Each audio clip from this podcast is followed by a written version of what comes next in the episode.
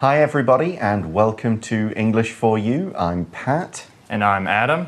And today we're reading through the first part of our literature article. Now, we've obviously just had Halloween, Oh, yes. uh, scary season, people dressing up and so on. And we got a bit of a scary story to read for you now by one of the most famous horror scary story writers, Edgar Allan Poe. Oh, really? I think I've seen some of the movies that Mm-hmm. have been made into movies because of his books. Yeah. And they are quite frightening, so. Yeah, some very creepy stuff going on. Uh, a few, I've I've been in one show that Oh, did really? uh, an Edgar Allan Poe story called The Masque of the Red Death. Oh. The idea is everybody in the country has got a plague, and so the, the, the leader, the prince of the country, gets everybody, all the rich people, to come to his house. And they have a party just to celebrate until the plague is over. But then an extra guest turns up. Uh-oh. And everybody starts to die, and then you realize that it's death. The extra guest is death, Oh. and everybody dies, and it's it gets pretty creepy. There are weird rooms with colors and stuff, but this one is called the Black Cat. So maybe you're familiar with it. If not, look forward to reading on as we tell you the story of this horror short story. Reading The Black Cat. Before reading further, understand that the account detailed in this letter is a horrifying one. You may be alarmed to discover what I have become and what I have done. Tomorrow, it will be time for me to die. However, while I live today, I wish to relieve my soul of this extreme burden. When I was young, everyone knew me as a kind human being, full of love for all things, especially animals. My parents let me keep many pets, and nothing was more desirable to me than spending time with them, feeding them, and petting them. You might think that as I grew older, I would have changed to become less obsessed with them, but the opposite happened. I actually grew fonder of animals. I married while I was young, and my wife shared my love of animals. Together, we took every opportunity to acquire new pets. We had birds, goldfish, a dog, rabbits, a small monkey, and a cat. So, this story is told in what's called first person, which means it's a guy and he's saying, like, I did this, this happened to me. So, it's a different style of telling the story. And it's written like it's a letter. Somebody is writing something down. And we start with this before reading further, understand that the account detailed in this letter is a horrifying one. So it's a pretty disturbing kind of start. It's saying what you're about to read is not going to be nice, it's going to be unpleasant. It's giving you a warning. So if you don't want to continue, you can put the book down. If you guys don't want to hear a horrible story, stop watching. But this is an account. An account is a story or someone's version of a story. It's just a set of facts that's told as one kind of single. This happened, I went here, I did this, I saw this. It's the full story that somebody has seen and experienced, and they're now telling it to somebody else. For example, you might say, the witness gave her account of the car accident she had seen. So if she's talking to the police, she Right. would say, I was walking along the street and this is what I saw. That's her account. Maybe other witnesses have other accounts. The driver has the driver's account of what happened. And it's the policeman's job to listen to all these accounts, read them, figure out what really happened. Oh, okay. So look on, be on the lookout if there's any crimes you can account back to the police. Detail. Detail is used as a verb in the article. When you detail something, you give a lot of information or descriptions about that thing. An example sentence would be She detailed her vacation by writing in her diary and taking pictures along the way. Here we also have detail plus ed, so detailed. can also be used as an adjective, a detailed plan, description, instruction. We can use that as an example sentence, such as The woman gave a detailed description of the car that left the bank robbery. And what we know is this account, this story the man is going to tell, will be horrifying. Horrifying is an adjective that means it's really scary. It will make you feel horror. You're going to read it and you're going to think, oh, that's awful. Oh, that's really bad. It'll kind of stay with you and you'll feel a bit uncomfortable about it. But what happens? Let's read on.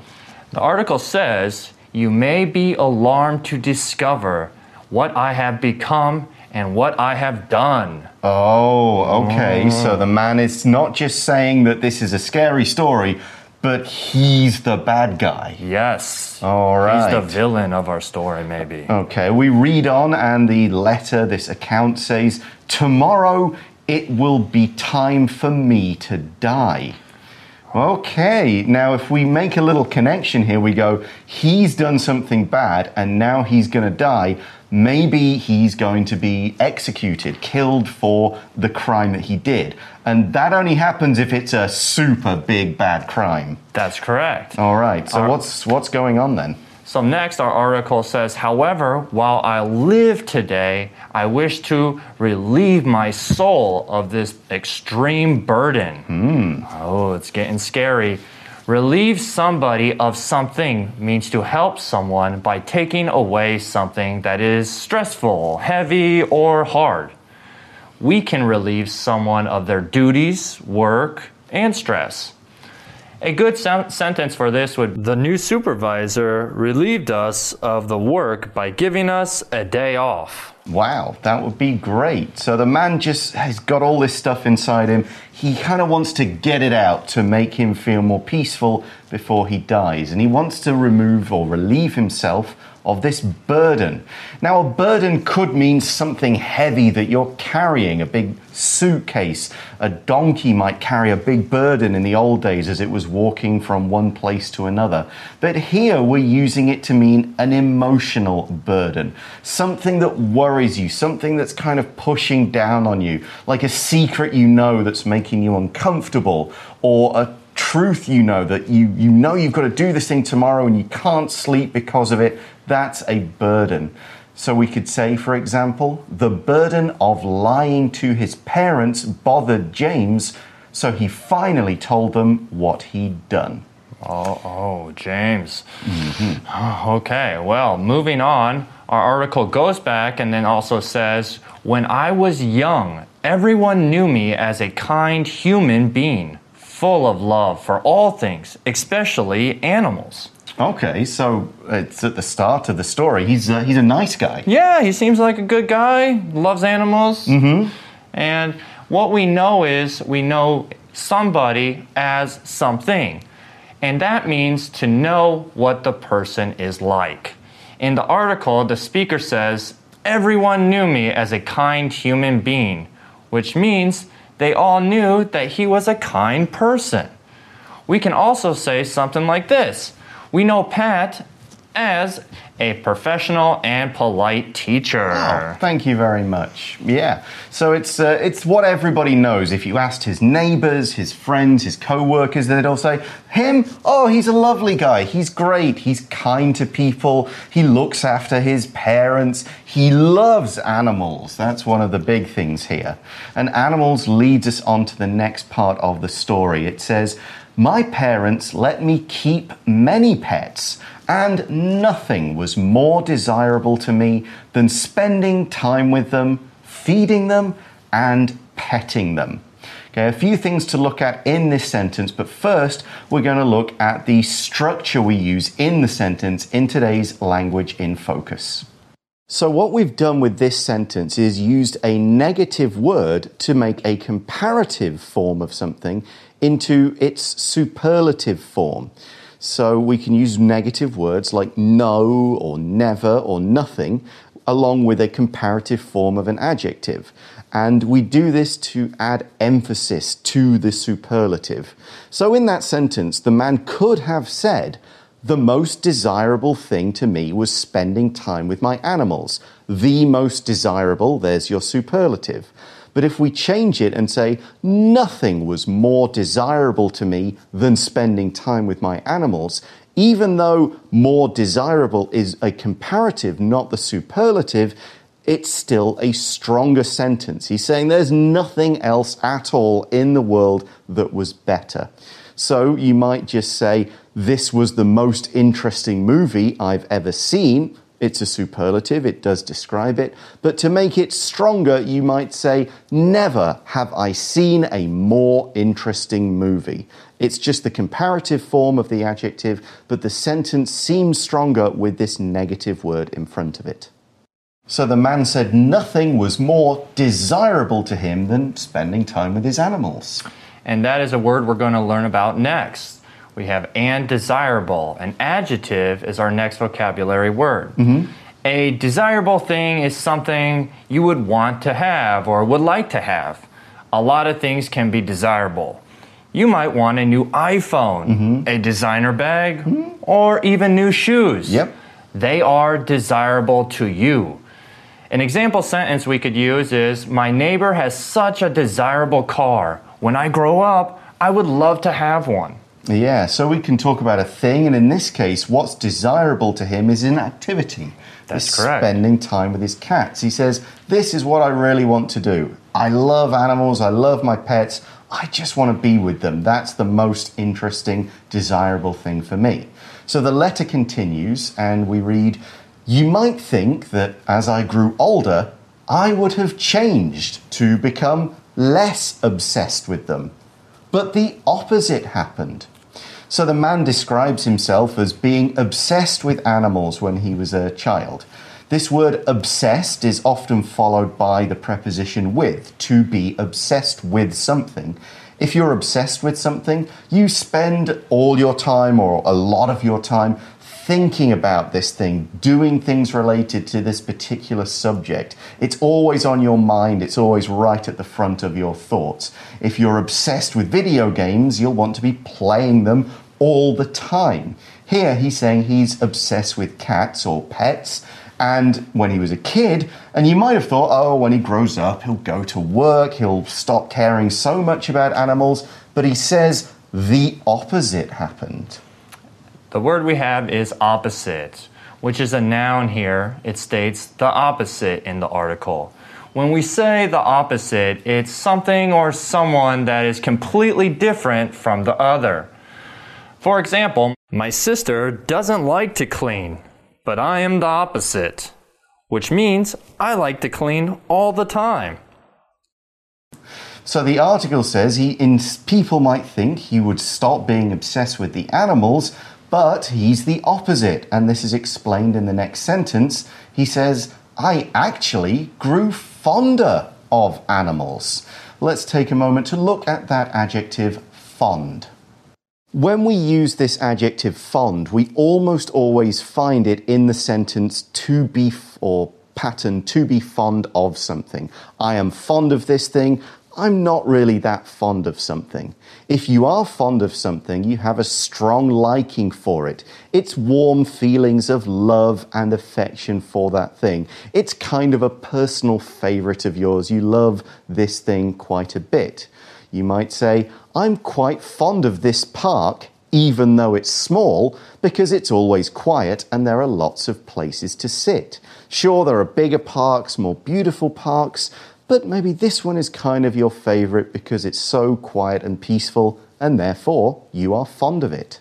It is nice that Taipei has a lot of parks around. Yeah, there's obviously the big ones, your Da'an Park and so on, but there are so many small neighborhood parks where there are trees and benches and other things, a little green spot of grass. It does make Taipei quite a green city.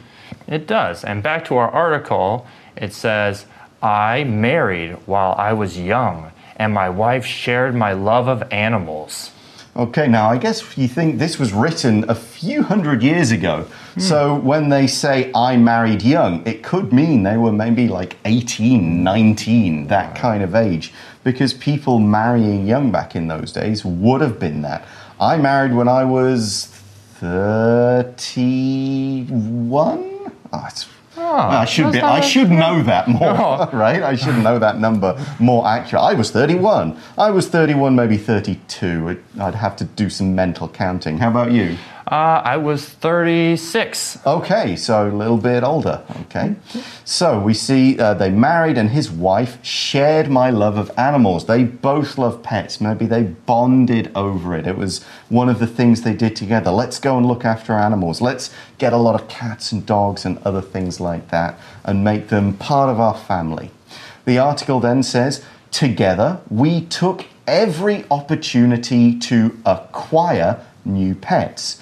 To take every opportunity just means you take every chance to do something. Like, oh, we could get a new cat, we could get a new dog or a bird or whatever. Yes, let's do it. Take this opportunity. They wouldn't go, oh, we've got enough pets already. We'll get them, we'll get another one next year. They go, oh, a new pet, let's get it. They acquired them.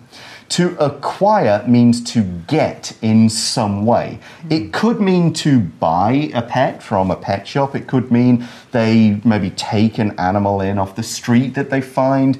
Maybe a friend has puppies or kittens with their pet and they go, oh, yeah, well, we'd love to take a kitten and, and let it join our family. It doesn't just mean buy. We'd say you could acquire your degree, for example. That's correct. And you do that by studying rather than paying for it.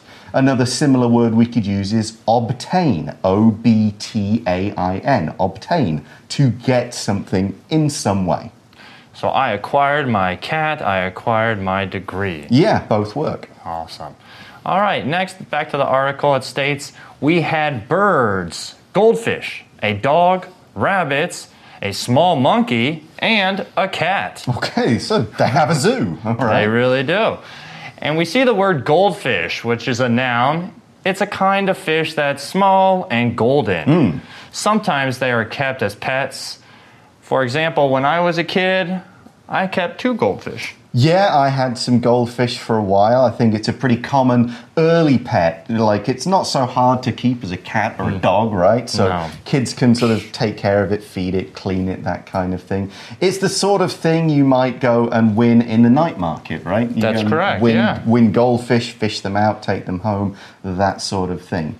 So, even though this story actually started with a warning, like the storyteller, I've done something bad, I'm going to die, this is horrifying, we haven't seen anything really bad yet, right? Not too bad, no. He Yeah. seems like a nice guy so far. Exactly. He's he's married. He so he loves his wife. They have a bond over animals. They have all these pets that they take care of. What is going to go wrong? Well, you will have to join us tomorrow to find out exactly what does change, what is the bad thing that happens, and why does this lead to the person like saying, I'm going to die tomorrow? Where does it all go bad? But that's for tomorrow. Right now, we're going to go to today's For You chat question.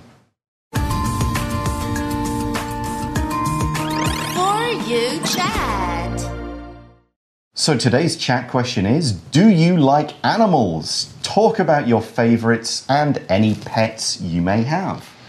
I have an animal. I have a fat cat. Big fat cat. A big it? fat cat. Okay. It meows all the time. Mm-hmm. It never stops meowing until I give it food. Uh huh. But I love it. Boy or girl? It's a boy. What's his name? You're gonna like this. Okay. His name is Rambo. Rambo. Okay. This is kind of a muscular. I suppose he's got muscles under the fat somewhere. Maybe somewhere, but he's technically a scaredy cat, which really doesn't fit the name. Okay. Is that, uh, did you have cats and pets when you were growing up? I didn't have too many because I was allergic until I was about 14. Okay. So I sneezed all the times around cats and dogs, and then after 14, kind of calm down. kind of calmed down. Great.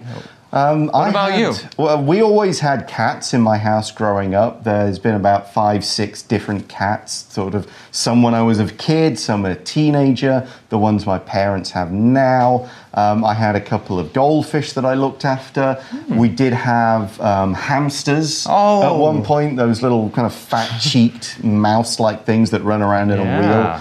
Um, my grandma always had dogs, so whenever we'd visit her, we'd play with her dogs. So, yeah, there's usually animals around. Don't have any pets at the moment, although I did notice that the speaker said, I have a small monkey, and having two children is basically the same as having two small monkeys and two very difficult pets. So maybe when they're older and I don't need to take care of them like pets, they can take care of their own pets and we'll get some payback. They can see how it feels. But yeah, not right now. Generally, animal wise, I would say my favorite animal is a rhino. Oh, really? Love rhinos. Think they're amazing creatures. So anytime I go to the zoo, I'm always like, oh, That's the one you want to see the Absolutely. most. Absolutely. I'm Okay. going to see the rhinos for a bit. Let's take a, take a look at them. But that's all the time we have for today. Thanks for watching, everybody. Join us tomorrow for part two of our story, The Black Cat. See you then. Bye for now. Vocabulary Review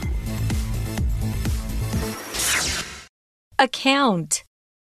Jack gave us an account of everything that happened last night. It sounded pretty crazy. Detail. Here are the basic facts. If you want to know more, the topics are detailed on our website. Burden. I'm worried about this new sales tax. I think it will place a heavy burden on the poor. Desirable. Living in a quieter place would be desirable, but I don't have enough money to move. Opposite. Tony's company is successful now. It was just the opposite 10 years ago, when it started in his garage and had no money. Fond. Michael is very fond of butter cookies and eats them most days, even though he's trying to lose weight. 智慧小补帖。 Relieve. Obsessed. Acquire. Goldfish.